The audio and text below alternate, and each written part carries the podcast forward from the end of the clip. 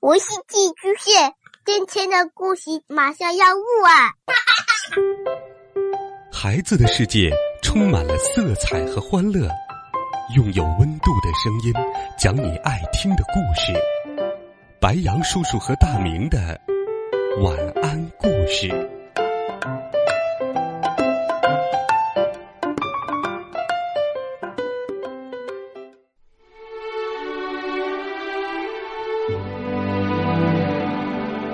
小朋友们、同学们，晚上好！又到了白羊叔叔给你讲故事的时间了。今天，白羊叔叔会继续给你讲历史当中的好听故事。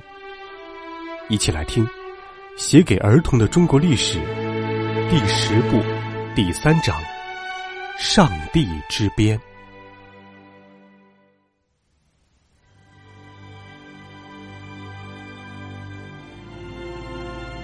在中国很北很北的北方，有着大片大片的草原和森林，以及一望无际的大沙漠。那儿的人总是以放牧、打猎为生。他们住在野外的帐篷里，像是露营那样。等到一个地方的草被牲畜吃光之后，便卷起帐篷，放在马背上。搬到下一处有水有草的地方居住下来。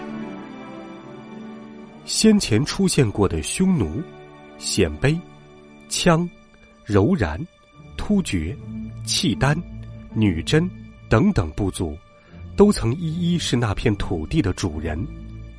不过，现在就在女真人建立的大帝国的西北方，又崛起了一个叫做蒙古的部族。他，就是我在前面告诉过你的金国的大麻烦。事实上，他还不只是金国的大麻烦，因为后来他竟成了全世界的大麻烦。惹出大麻烦的人，真名叫铁木真。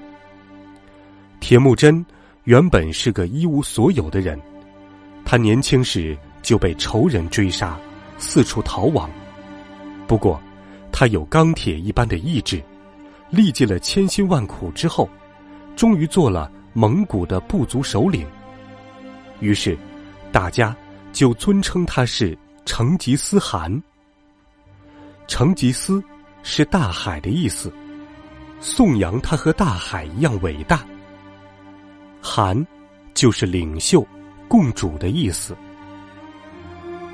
成吉思汗向他的子民说：“我的命令就是我的剑。”他向将领们说：“你们是我最忠实的猎犬，无论要你们到哪里，你们都必须说到就到，据实粉裂，说改就改，坚实毁灭，穿山断水，勇敢杀敌。”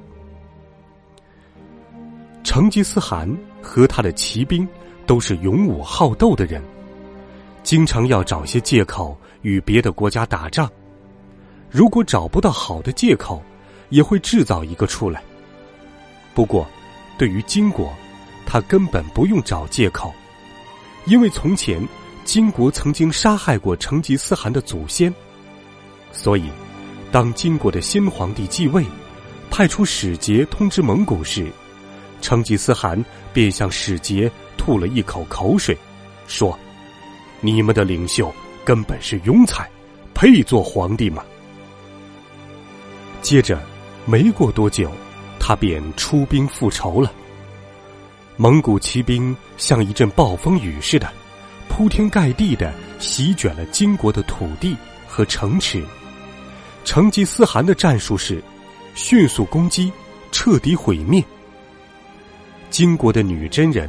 过惯了享乐的日子，突然遭到如此凶悍的敌人，简直没有招架的力量，在很短的时间内便溃败逃散。而金国的皇帝也就好像宋国的皇帝那样，悲切的献上财宝，祈求敌人饶恕他们。不过，蒙古人拿了财宝之后，仍旧继续攻打金国，他们打进了首都燕京城。把所有的金银珠宝都运到成吉思汗的帐目之前。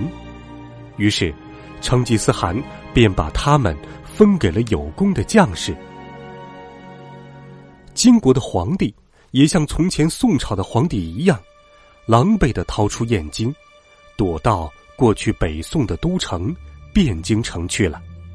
幸好那时候发生了一件事，让成吉思汗调转马头，忙着去攻打另一个国家——花剌子模，所以金国才没有马上被灭掉。花剌子模。是亚洲中部一带的大强国，自认武力坚强，竟然把蒙古来的一批商人给杀了。因此，成吉思汗也不再找什么借口，就立刻率领大军向遥远的西方出发了。这支军队包括了骑兵、步兵、工兵、炮兵和补给部队。成吉思汗跑了三千里。半途还把隔在中间的西辽帝国给灭亡了。在抵达花剌子模时，蒙古军以极快的速度摧毁了敌人。成吉思汗宣布说：“凡是不投降的城市，都必须屠杀。”所以，许多城池的人都被屠杀了。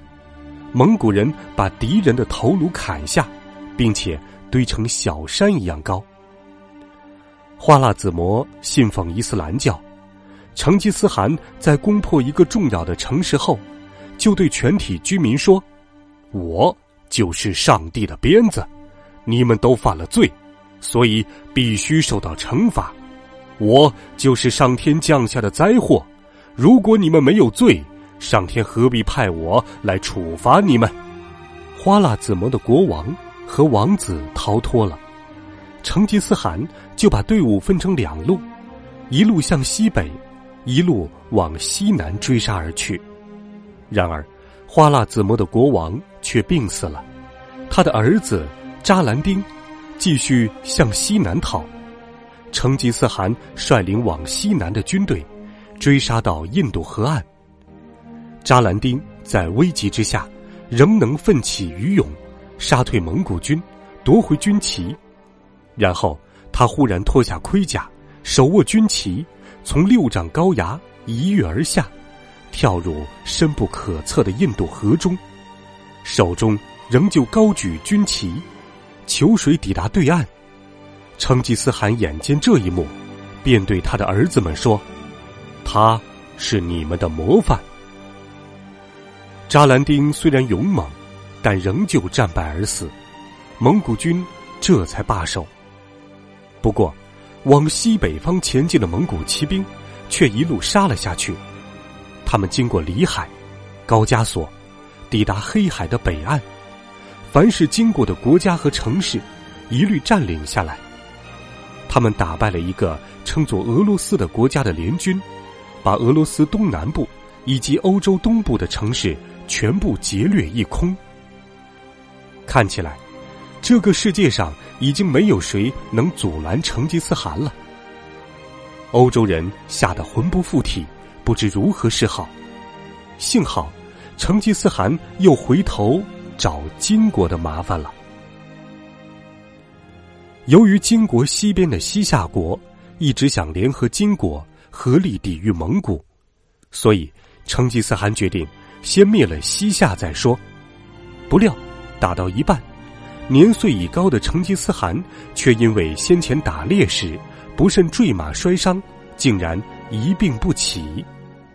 临终时，他对属下说：“金国和宋国是世仇，你们可以向宋国借路，避开金国重兵防守的地方，直接攻下汴京城。”成吉思汗死后五天，西夏。便覆亡了。随后，蒙古军果然向宋朝提出借路的要求。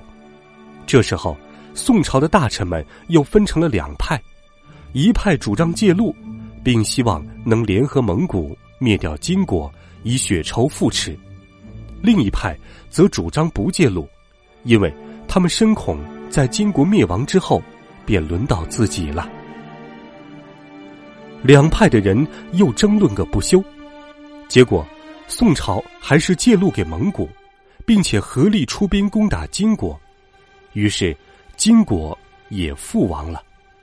这一年是公元一二三四年，他非常容易记住。成吉思汗是个可怕的征服者，据说他曾经宣称，人生最快乐的事就是征服敌人，追逐并消灭他们，骑他们的马。占领他们的财产，看着他们最亲密的人流泪。他还告诉儿子们：“我为你们开辟的疆土，无论向东、西、南、北哪个方向走去，都要走上一年的路程。但人生很短促，来不及征服全世界。但这件事就交给你们了。要记住，必须坚强。”团结，永不信任敌人，在敌人屈膝之前，永远别停止战争。所以，成吉思汗死后，上天降下的灾祸并没有止息，因为他的儿子们和他一样可怕，他们又征服了更多的国家和土地。和这样的邻居为伍，你会不会为宋朝捏一把冷汗呢？好了，孩子们，这一集的中国历史，白杨叔叔就给你讲到这里，希望你能够喜欢。微信当中搜索“白杨叔叔讲故事”的汉字，点击关注我们的公众微信号，每天都有好听的故事等待着你。我们明天见，晚安，好梦。